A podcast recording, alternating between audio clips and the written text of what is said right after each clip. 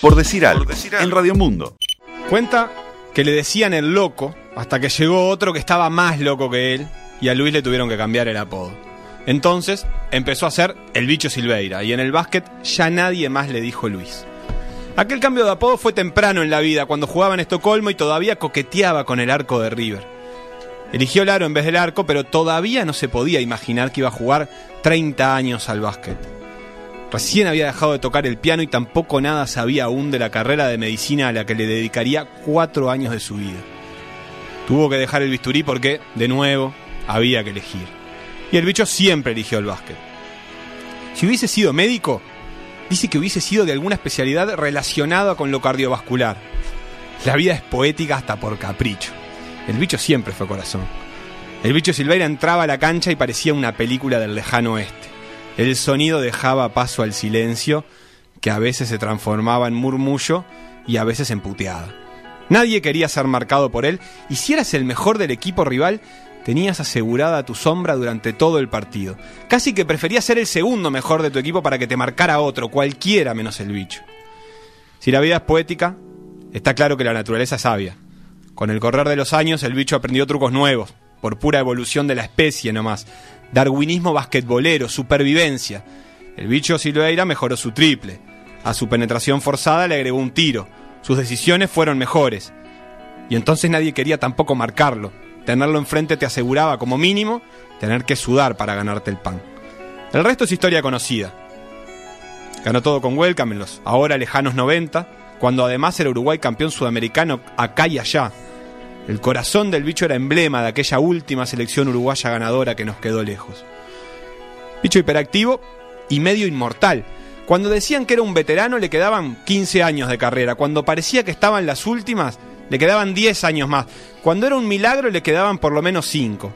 Sin sacar el pie del acelerador, sin negociar la entrega, ni excusarse en la edad, siguió jugando hasta que perdimos la cuenta de su edad, de sus triples, de su sudor y de nuestras lágrimas. Si nunca le quisiste tirar un banco por la cabeza al bicho Silveira, no sos hincha del básquet. Si nunca lo quisiste abrazar casi llorando y pedirle que te cuide como te cuidó esa noche a tu club, entonces el bicho nunca jugó en tu equipo. Amado y odiado como solo puede ser amado y odiado alguien que hace las cosas con pasión. Quienes solo lo ven en la cancha no pueden saber que oculto detrás de un tipo rudo hay un hombre con una sonrisa que suaviza el golpe y que, como en la cancha, no negocia el amor.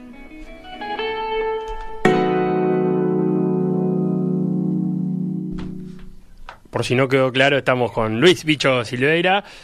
¿Cómo andás? Bueno, eh, saludo a la audiencia, a ustedes, este, a los muchachos que detrás de, de la mampara. Y la verdad, Sí. me voy a quedar con esta presentación porque la verdad que me encantó. Lo, lo- lo más lindo que he escuchado eh, en muchos años, eh, visitando radios y este, televisión, eh, lo pintaste tal cual. La verdad que este, emociona y, y qué lindo que, que, bueno, que lo vean así, ¿no? Porque eh, es lo que soy. Por suerte este año cambiamos el que escribía la presentación, porque el año pasado era horrible. y, ta, y trajimos a Sebastián que Bicho, un poco. Pará, pará, yo quiero preguntarle algo. Porque, sí, yo no quiero, no quiero pregonar la violencia. Aparte, Claro. tirar un banco es medio difícil. Es medio difícil. Porque debe haber alguno que es de hormigón todavía. Eh, Algunos voló, ¿eh? No te eh, por eso te Eso quiero. te queríamos eso, preguntar. sí. Sí, sí. Vo- Alguna cosa habr- habrán vol- volado, o por lo menos algún insulto has Sí, sí. recibido a lo largo de tu carrera. Sí, gracias a Dios sí. Este, claro, claro, porque yo hacía bien mi trabajo. Yo siempre digo, si, si la hinchada rival no te, no te insulta, no te, no se enoja contigo, no se pone mal, es porque estás haciendo muy mal lo que te que hacer. Y gracias a Dios, este, me he encontrado con mucho de eso, pero atrás de eso siempre hubo mucho respeto. Eh, yo me he encontrado con, con pila de hinchas que después terminé defendiendo lo- los colores de esa institución y otros que no. ¿Tá? Por ejemplo, Aguada ha sido una de las instituciones que, que- nunca me tocó eh, defenderlo, pero siempre he sentido el respeto del hincha aguatero, este, por eso de la pasión o, o- por lo que fuera. Y pila de veces te dicen, mirá que yo te he puteado. Y algún banco por ese lado ha, ha volado también. Este, pero bueno, eh, es lo que te digo, es, es lo, que, lo, que, lo que uno tiene que hacer. Yo estuve en Huelca, estuve en, en Atenas, que son también rivales, y este y cuando vas para Atenas, que, que fui después de Huelca, eh, lo único que te pedía, hacer lo mismo que hacías allá, que te, te odiábamos, hacerlo acá, por favor, te lo pido. Y le digo, "Sí, que no me sale otra cosa. En tu caso, la, la entrega no se negociaba. Eh, ¿Tenías que a veces que decirlo eso en el vestuario? Del sentido de podemos estar jugando mal, pero la entrega no se negocia, o es algo que se da por supuesto y no se dice mucho? Yo transmitía mucho por, por transitiva, creo yo. Este, sinceramente, al principio de, mi carrera jugaba simplemente. Y, eso se transmitía y bueno después a medida que fui que fue pasando los años y que vos te vas dando cuenta que eso puede ser un motor muy positivo para tu equipo lo utilizabas como, como una herramienta. Y, y bueno obviamente el trabajo lo hacía hacía lo mismo de siempre pero sí trataba de contagiar también con palabras o, o- o en los momentos justos cuando, cuando se necesitaba. Eh, hay, hay momentos en que los equipos necesitan un, un, golpe, un shock, un, un- despertarnos, ¿verdad? Y, y bueno, eh, uno no se va da- uno no se da cuenta de eso porque uno es como es, pero en realidad eh, llega un momento en el cual si no te das cuenta vos te lo, te lo, te lo hacen dar cuenta y yo recuerdo una anécdota que para mí me marcó mucho eh, eh, en ese aspecto, ¿verdad? El Che García era el, el técnico de la selección uruguaya en aquel sudamericano del 2003, creo que fue acá en Uruguay, en el, Sí. en en el cilindro. Y yo ahí, eh, vamos a decir que hubo un recambio generacional y ya al Che cuando él llegó a la selección le dijeron, mira que este, este tipo es local, entonces vos esta, dejalo, pero después tenemos que volarlo. Por vos. Por mí, era por mí el tema. Este, yo ya venía de la, del, del proceso de selección de, o sea, yo tuve cuatro, selec- cuatro selecciona- seleccionadores en la selección uruguaya Sí. y Víctor fue el primero y después los otros técnicos que vinieron en la, en la- vamos a decir, en el proceso. Yo no era muy querido por mi estilo de juego y siempre... Vos siempre te sentiste cómodo con Berardi entonces. no, claro, sí. Después me sentí cómodo con todos en realidad. El tema es que me los tuve que ganar. Eh, yo qué sé, recuerdo la época de, de César Soma, por ejemplo. Este, él venía de Cordón y lógicamente vos confías en tus jugadores. Bueno, en aquel, en aquel momento no tenía tampoco, eh, vamos a decir, ni el nombre ni la espalda que, que, que tuve más adelante Bien. con los campeonatos y todo eso. Y, y, por ejemplo, en ese, en ese tiempo, un sudamericano que jugamos en, en Chile y yo prácticamente no jugué, o sea, no pude mostrar lo que yo hacía como para decir quiero seguir estando y yo sabía que venían torneos importantes después. Vienen unos viajes a Angola, a los cuales ni, sinceramente ni el loro quería ir, porque llegar como 15.500 vacunas, malaria, etcétera, etcétera. Estamos hablando de la época del Che García. no, estamos hablando ahora de la época de Soma. De Soma. Ah, bien, bien, García. Y entonces, yo, el sueño mío siempre fue la selección. Claro. ¿Ah? No le decías que no nunca. Jamás. Entonces, estar en la selección para mí, estar hasta hasta que más no pudiera en la selección, era mi meta principal en, en la vida, en la vida deportiva. Y, y yo veía que esa, esa posibilidad se podía escapar en las próximas citaciones. ¿ah? Entonces, como nadie iba a ir a Angola, todo el mundo empezaron que, bueno, que a mí yo me. Que yo tengo me- que dar un se examen, me que encarnó yo no una sé qué. uña, ¿me entendés? El perro que llama el perro veterinario. Entonces, antes que pasaran las cosas a mayores, yo llamé al técnico y le dije, este, mirá que yo estoy bien. Yo estoy. Yo estoy ahí firme, sé que has tenido algunos problemas con la integración, pero quiero que sepas que podés contar conmigo. No le dije más nada que eso. Y claro, o sea, eh, fue, se, se fueron bajando todo y no quedó ca- prácticamente más nadie. Fui capitán de la selección, imagínate. Eh, y pude ir a Angola, pero eh, a lo que voy es que le pude mostrar al técnico lo que yo tenía para darle la- a la selección. Y entonces a partir de ahí yo ya quedé, bueno, después salió Soma y vino este Che García. Cuando vino Che García también le habían dicho, mirá que esto eh, es mecha corta. hay que... Y bueno, el, el torneo se fue dando hasta que yo estaba jugando realmente muy bien y cada vez que había que dar vuelta un partido, yo era el que el primero llamado, ¿no? Entonces el Che que aparte de, de- de ser muy muy bicho y, y- y saber mucho de básquet, sabía que yo era eso que dicen ustedes, el motor del equipo, el revolucionario, el que daba vuelta a las cosas. Terminando el primer tiempo con Chile, eh, veníamos mal. O, o veníamos perdiendo o, o estábamos, ahí, gol a estábamos gol. ahí. Y claramente éramos un equipo superior, estábamos jugando de local. Claro. Era una vergüenza, ¿no? Entonces, antes de que entráramos al vestuario, el che me llama aparte y este y me dice, escuchá, necesito que me des vuelta a vos dale para adelante que tenés el apoyo mío, yo me voy a quedar afuera, me hago el tonto, qué sé yo, pero vos entrá y, Y, y mete un. y, y aunque no te salga. Y ahí, bueno, hice lo que él me pidió, no, no voy, a, nombr- no voy a decir acá las cosas que dije, pero claro, me miraron con los ojos como plato, ¿viste? Claro. Después entra eh, Che como si no se hubiese enterado de nada y da puramente indicaciones Táctica, técnicas. ahí, técnica, nada táctica. más. Segundo tiempo los pasamos por arriba y, y cuando termina el partido me palmea la espalda y me dice buen trabajo. ¿Entendés? Entonces vos ahí te das cuenta que incidís y podés hacerlo de manera positiva para el equipo y ahí fue cuando aprendí. Claro, encontraste ahí como un nicho. Ahora, yo me pregunto si, este, y, y- y me hacía la, casi que la autocrítica mientras escribíamos la presentación, si también no dejamos opacadas algunas virtudes basquetbolísticas tuyas atrás de la caricatura del tipo con corazón, porque vos en algún momento te transformaste, además de ser un tipo muy metedor, empezaste por ejemplo, yo soy hincha de Atenas y lo recuerdo en Atenas, pero lo recuerdo en varios mm. clubes, a ser el tipo que tiraba las últimas pelotas, a ser el tipo que tiraba los libres en las faltas técnicas, a, a ser un tipo con gol, que no era raro verte arriba de los 20, ni siquiera arriba de los 30. Entonces, ¿no, no sentís a veces como que en esa caricatura te, dejamos de, de elogiar algunas virtudes basquetbolísticas?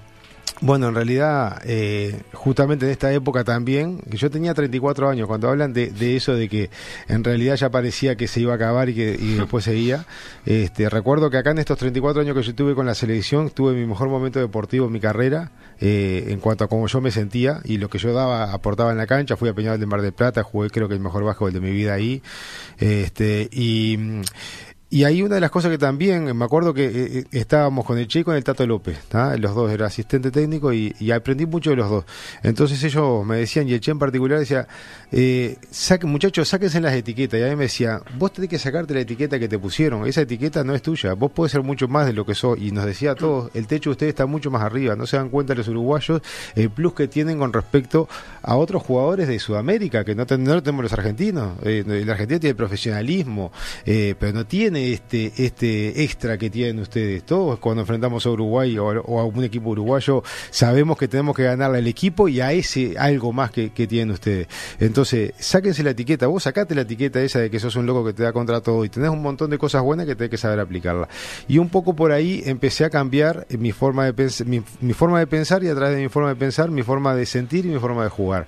Y me dio un, extra en la carrera, ¿verdad? Aprendí un montón de cosas desde el punto de vista físico que yo pensé que ya sabía todo lo que tenía que saber, vinieron nuevas, nuevas técnicas, este, las aprendí, al principio recuerdan los cuadriláteros esos que, que uno hace, eh, eh, vas pisando los cuadriláteros, se llama coordinación, todo un montón de trabajo coordinativo que te puedo explicar que... Y la escalera, la famosa escalerita, o sea, eh, para mí era toda una cosa nueva, que los muchachos no lo hacían tan bien, a mí me daba vergüenza porque te enredaba, no, me salía nada. Entonces, ¿qué hacía yo? Me iba a la azotea de mi casa y me dibujé un cuadrilátero y entonces dije, para la próxima tengo que saberlo. E, esa es la manera que yo sentía el básquetbol y como siempre había algo más para aprender. Creo que siempre hay cosas para aprender. Claro, porque eso vos viviste ese cambio de época jugando. jugando. En realidad, quizás otro jugador, a esa edad que vos estás diciendo, le quedaban dos, tres años de carrera, y decía, bueno, yo no voy a aprender este, esto porque total, ya me estoy retirando, pero vos Capaz que con eso mismo estiraste 10, 12 años más tu carrera. ¿Qué te parece? 12 años. Recuerdo cuando el profe Mena había hecho una pretemporada y me dice, bueno, eh, hablando que de repente nos quedan en aquella época capaz que cuatro o cinco años más, vamos a hacer una buena pretemporada y me fui al demonio.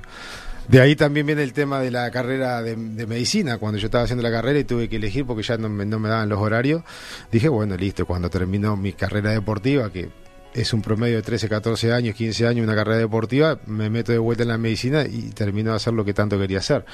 Este, y también me fui al diablo. no, no terminó a los 13, 14 años. Terminó a los 46, así que imagínate. Y en ese cambio de época, ¿cómo, qué, otras cosas te sorprendieron y qué otras cosas te encontraste capaz ahí pisando los 40 y dijiste, qué bueno, estos pibes van a hacer su carrera con estas cosas que yo no tuve. Qué, interesante o qué, qué agradable. Bueno, eh, sin duda, hoy en día creo que hay un montón de herramientas que, que antes no habían, desde el punto de vista físico, desde el punto de vista alimenticio. Eh, y de pensar el básquet ¿Cómo notas esa la cuestión más táctica o más de juego?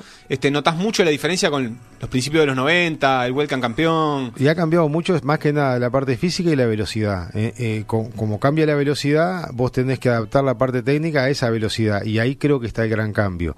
Eh, yo lo que tuve que adaptar fue, vamos a decir, mi, mi físico, o sea, tuve que mantener o, mejorar mi físico a medida que fue pasando las décadas, ¿no? Porque yo debuté en el 87 y terminé, o sea, fueron como tres décadas que, que uno tuvo que ir adaptando. O sea, al principio éramos flaquitos, eh, éramos unos físicos lavados y algunos más rápido que otros, pues se jugaba muy lento. Después eso fue cambiando, se hizo en la época de Marcelo, que, que, fue el que introdujo la velocidad como quien dice acá en Uruguay, bueno, eh, empezamos a ser más rápido, pero ya después necesitamos ser más fuertes, pues nos encontramos con los argentinos y los brasileños que eran mucho más fuertes que nosotros, aparte de más altos, ¿no? Entonces ahí empezamos a introducir con, con, el famoso bigote que todos los que estamos en esto del básquetbol lo conocemos, la, las pesas que era algo impensable en aquel momento. Antes no tocaban una pesa. No tocabas una pesa. Y después llegó un momento en el cual, hasta los días de los partidos, que eso es algo normal hoy, se hace peso, se hacía pesa. Y después vinieron un montón de cosas nuevas, como te decía, coordinación, pliometría, un montón de cosas que trajeron los profes, que ha hecho, eh, no solamente en el deporte del básquet, sino en el del fútbol también, una diferencia notable desde el punto de vista físico. Aquellos jugadores técnicos que antes podían jugar porque tenían técnica, una técnica depurada, no sé, te digo Alfonsín Núñez, por ejemplo, bueno, ese tipo de jugadores, eh, incluso Osquimoglia también. Eh, hoy en día, por más habilidad técnica que vos tengas, te ponen a un botija, a un, gurí a marcarte, no tocas la pelota y no, no, no puedes jugar. O sea, ha cambiado eso y eso es lo que creo que el cambio más importante que ha tenido el básquet. Hablamos de muchos cambios y me pregunto, ¿Cuál es el, básquetbol que debería jugar Uruguay eh, para competir a nivel... O, incluso también te voy a preguntar eso, ¿cuál es el, nivel de competencia de Uruguay? ¿Es Sudamérica? ¿Es eh, las dos Américas? Eh, ¿Por dónde tiene que ir la identidad de nuestro básquetbol y, cuál es nuestro ámbito de, competencia? Mira, hace, un, hace no mucho tiempo, hace un par de meses, tuve una conversación con, con Rubén Mañano eh, lo fui a ver en un entrenamiento que estaba con, con los chicos de Uruguay en ese, en ese FU y le hice también una pregunta que me haces vos porque eh, o sea es algo que, que todos nos los preguntamos cómo podemos ir a más. Creo que el techo no lo ponemos nosotros, eh, depende de la organización y de la manera en que encaremos un proyecto común y en conjunto. Yo creo que eh, la virtud de aquel 95-97 de Víctor y de aquel, de aquel proceso es que logramos aunarnos a todos detrás de un propósito. Y eso los incluía a ustedes, los de la prensa, los incluía la gente, había una identidad de la selección con la, con la gente este, y después lógicamente lo que era el grupo y el cuerpo técnico, pero estábamos todos detrás de un propósito y eso hacía de que fuéramos mejores, aunque desde el punto de vista técnico no fuéramos tan buenos como por ejemplo de repente puede ser la selección de hoy o incluso una selección que hubo hace 4 o 5 años atrás en los cuales todavía estaban Nico Mazarino, Esteban Batista, eh, Leandro García Morales, Osimán, estábamos hablando de jugadores que jugaban a nivel de NBA y de los primeros equipos de Europa, o sea, mejor que eso nunca tuvimos. Este, no sé, años atrás mío, pero creo que no había una mejor selección que esa. Pero creo que terminó faltando ese propósito y ese juntarse todos detrás de, de una de, un, de, un, de un fin, ¿verdad? Y ya me, ya me perdí el, origen de la pregunta. ¿Y, y, y cuánto afecta eso? La organización propia de la Liga Uruguaya de Básquetbol o del básquetbol en general. Vos querías saber, ya me acordé. Perdona que te ¿Por qué no me toma mi pregunta? Te está faltando la Me la olvidé, Yo pregunté a dónde había que jugar. Dónde había que jugar. ¿Y, cuál era nuestra identidad? Hablando con, con, con Mañano, este, él me decía, acá lo que no tenemos, o sea, hay una cosa que, que a mí me, me, costó darme cuenta es cómo puede ser que nos falten tiradores y, defensores. Ah. Eso es lo que, o sea, podemos no tener estatura, porque de hecho no la tenemos, no somos nuestra genética no nos lleva a eso, no somos como los lituanos que están de última son Miren, todo de, dos para arriba. Ahí está, entonces bueno, vayamos a lo que tenemos, lo que tenemos son jugadores de, mediana estatura, eh, y, hay velocidad y bueno lo que tenemos que eh, pregonar es un juego ofensivo rápido con tiradores criminales y después una defensa eh, que, se extienda en toda la cancha y que sea muy agresiva.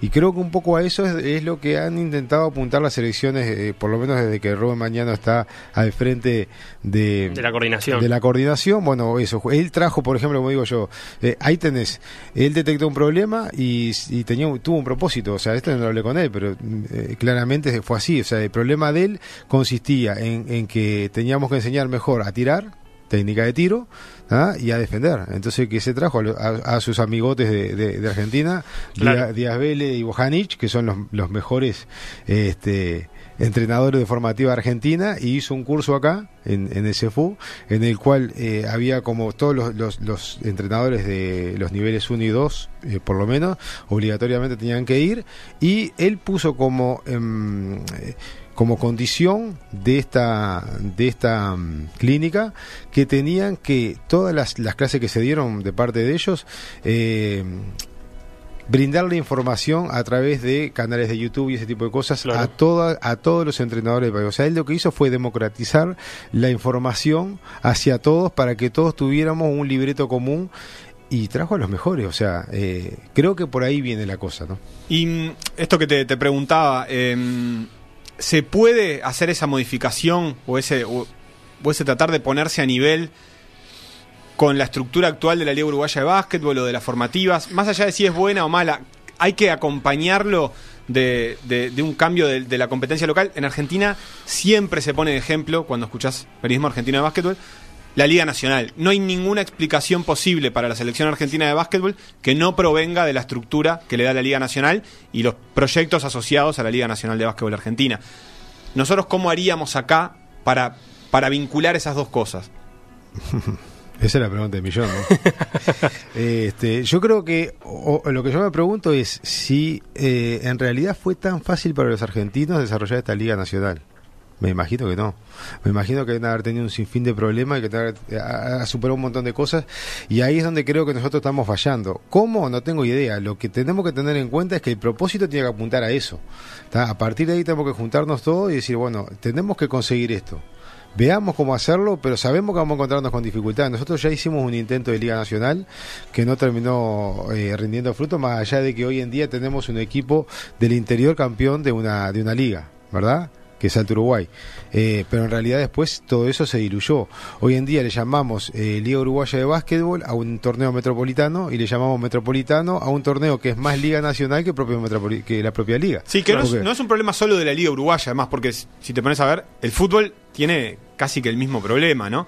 y, y y la universidad y la educación terciaria tiene el mismo problema, le cuesta un montón a Uruguay en general Sin mirar, ¿no? Pero ahí tenés, ahí tenés por ejemplo que puede ser un ejemplo de cómo es absolutamente necesario y hay que hacerlo. La educación está cambiando. O hasta, o hasta los últimos tiempos ha cambiado en ese sentido. Antes eh, vos no podías pensar, en eh, eh, referido a la medicina por ejemplo, vos no podías pensar en recibirte de médico si no, si no salías de tu pago y tenías los, los recursos como para poder venir a la capital a estudiar y recibirte de médico. Olvídate, hoy en día se puede. ¿Ah? Hoy en día se puede. ¿Ah? Así como eso, tenemos universidades en el norte, universidades eh, en el litoral. Eh, o sea, el camino es ese, las dificultades están. Eh, democratizar la educación como se está haciendo o como se hizo hasta ahora a nivel em, de, del país, no fue fácil y se encontraron con un montón de dificultades y con, y con esto del deporte nos vamos a encontrar con un montón de dificultades, pero el tema es si somos lo suficientemente tenaces como para hacerlo y si estamos convencidos de que ese es el único camino en el cual podemos crecer. Porque es impensable crecer de otra manera, ¿no? Somos tres millones y tenemos un millón y medio acá en la capital. Y, y, y es más, te voy a decir una cosa. En la época de la selección nuestra, la mitad de los jugadores provenían del interior sí. Bueno, la dejamos planteada porque tenemos que meter la tanda, pero ahí hay una pregunta entre, entre los cantidad de jugadores que llegan del interior y la poca el poco lugar que tienen los equipos. Estamos hablando con Luis Bicho Silveira, exjugador, actual entrenador. Después de la tanda y después de un par de matecitos que se va a tomar, vamos a hablar de eso y de algunas otras cositas más que van por afuera del básquetbol que tienen ocupado el bicho y corriendo por toda la ciudad. Seguimos en Radio Mundo por decir algo de día martes, por lo tanto por decir algo de entrevista en estudio. Está Luis Lucho Silveira, hace rato ya conversando con nosotros. Estuvimos hablando bastante de su rol de jugador, de algunas visiones este, no totalmente estructuradas sobre el camino a seguir de, la Liga Uruguaya de Básquetbol y guardemos unos minutitos para hablar de un, del desafío de ser entrenador. Este, que no sé si es algo que vos ya veías de jugador. Viste que hay jugadores que te dicen, no, yo ya a los 27, 28 años veía y quería ser entrenador. ¿Vos lo viviste así como un camino natural? Eh, no, en principio no. Y este y claramente si le hubiéramos preguntado a los técnicos que yo tuve, me habían dicho, arranca, arranca para las 8 horas. Este, pero la realidad es que a medida que fue pasando la carrera y en los últimos tiempos sobre todo, este, me vi, empecé, a, contarle cosas a los chicos, a los chiquilines, a mí me gustan mucho los niños, entonces de repente vos en la cancha, yo tomaba muchas muchas horas extras porque quería lo que hablábamos, ¿no? Había que mejorar el tiro, siempre quise mejorar algo más. Me faltaron algunos años. Yo digo, si hubiera jugado hasta los 60, hubiera sido un gran jugador, porque hubiera seguido aprendiendo cosas. Y este, a mí me quedó el tema del manejo y qué sé yo, algunas cositas más. Pero la realidad es que siempre me quedaba tiempo o iba extra y me encontraba en, la cancha con algunos chicos que lo mismo iban a tirar y este y es natural. Digo, mirá, vení, vení que te muestro, te enseño y ahí empecé y me di cuenta que me gustaba. Y bueno, aún jugando, eh, creo que fue por allá por el año 2011 por ahí, este, empecé a hacer el curso de técnico, este, me animaron de casa, mi, mi mujer Patricia me dice, pero escuché, si a vos te gusta eso, ¿por qué no haces el curso?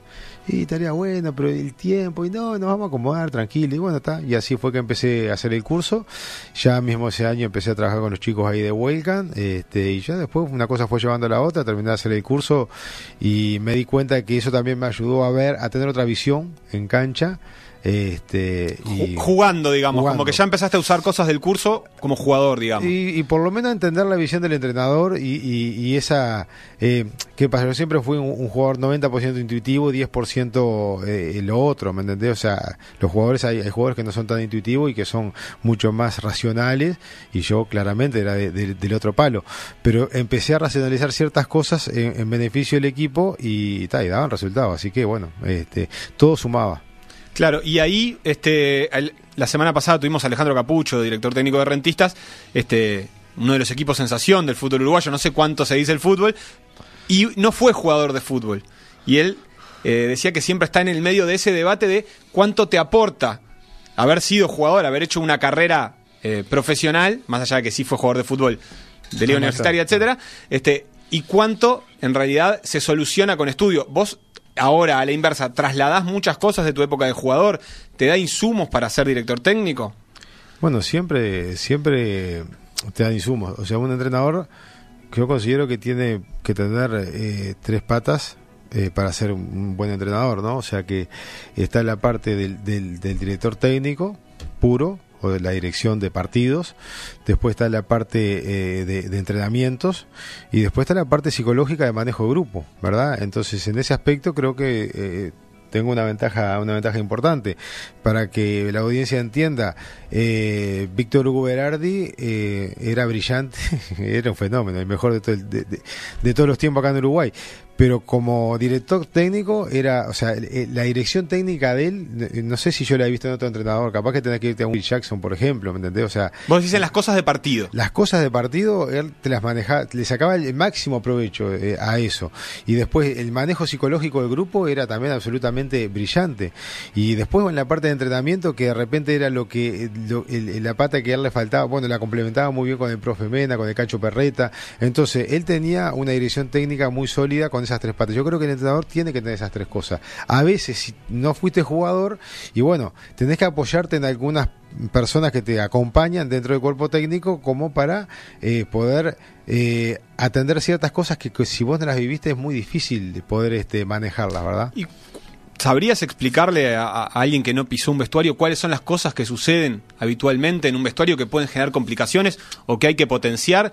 Eh, uno tiende a pensar que, bueno, en la derrota estamos más peleados y en el triunfo estamos más amigos, pero debe haber otras cosas que pasan en un vestuario. Y sí, sin duda que sí. Eh, yo que sé, siempre se habla mucho de eso de barrer para adentro, es absolutamente eh, esencial eso, y a veces si no lo viviste es difícil, ¿verdad? Porque vivir como jugador una serie de derrotas, por ejemplo, este, haberlo experimentado hace que vos, de, cómo reaccionaste en ese momento, o, lo que pasó después, dependiendo de tu reacción, hace que vos te, hagas un constructo de qué es lo que después vos como entrenador tenés que decirle a los jugadores para que transiten porque el dolor lo van a pasar, si perdiste cinco partidos vas a estar re jodido, ¿me entendés?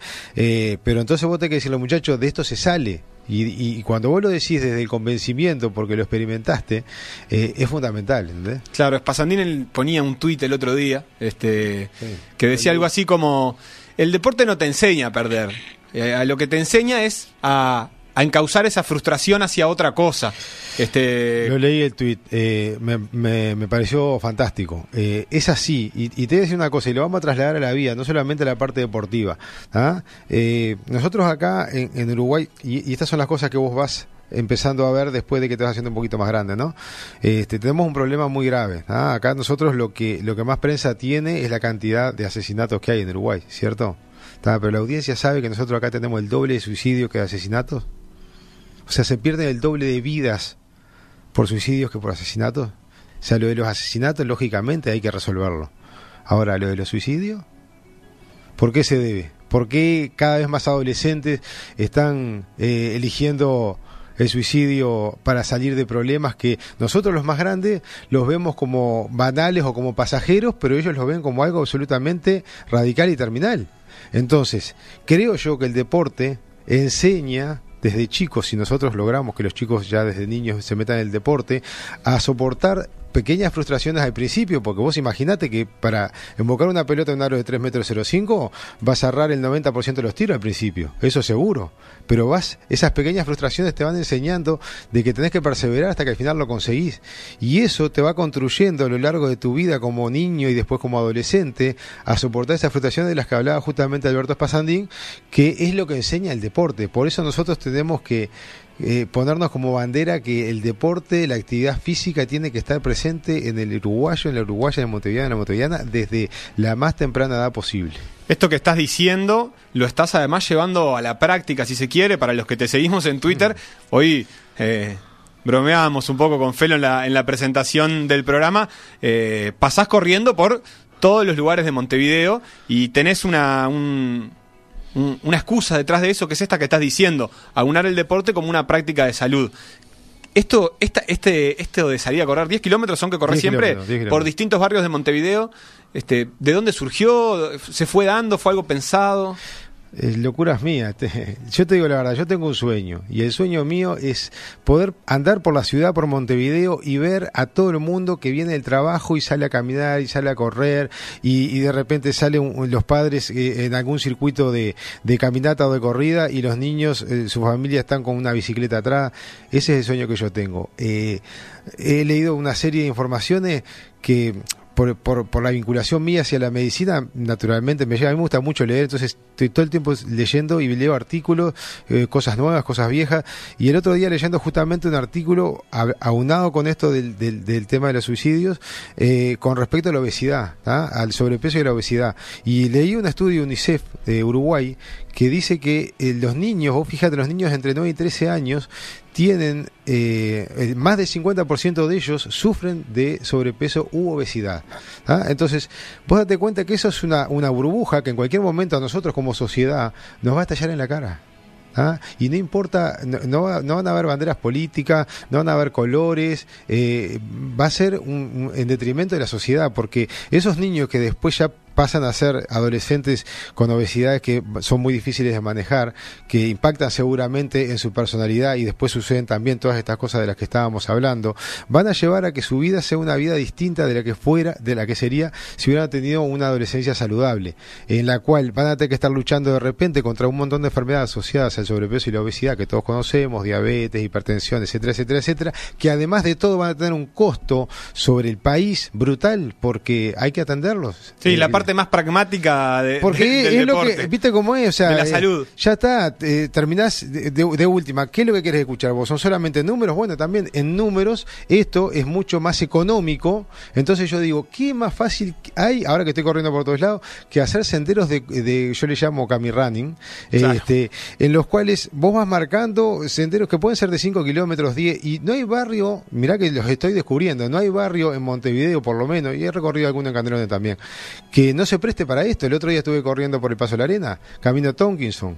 Eh, que las personas puedan llegar allí desde, desde, su trabajo y que tengan la tranquilidad de que tienen un sendero camirrani seguro, con iluminación, eh, bien delimitado, con puntos de hidratación. Ya te estoy tirando un montón de ideas que, a mí se me van ocurriendo mientras voy corriendo. Vamos a hacer una app que diga dónde está corriendo el bicho Silveira hoy para salir a correr contigo. Bicho, estamos llegando al, final de, la entrevista y del programa. te tomo la palabra. Me encanta. Eh, vamos a tener que conseguir un programador antes. La gente de Editorial Fin de Siglo este, nos acompaña con algunos obsequios para los invitados y nos da algunos libros para que elijas cuál te querés llevar. Vos sabés que estuve viendo que sos bastante lector y que le lees a hijos o hijas o algo por el estilo.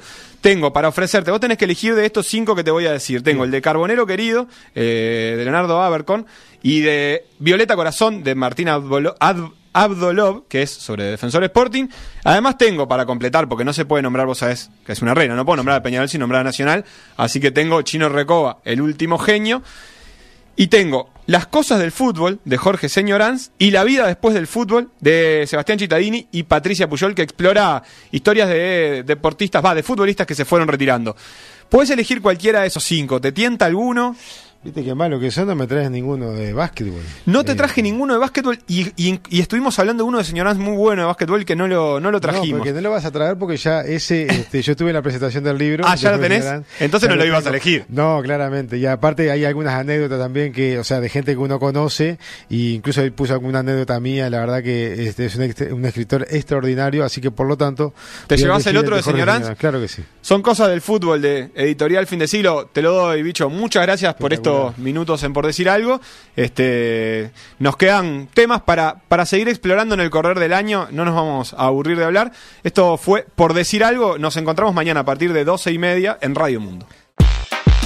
Por decir algo, en Radio Mundo, 1170 AM, radiomundo.uy, pda.uy.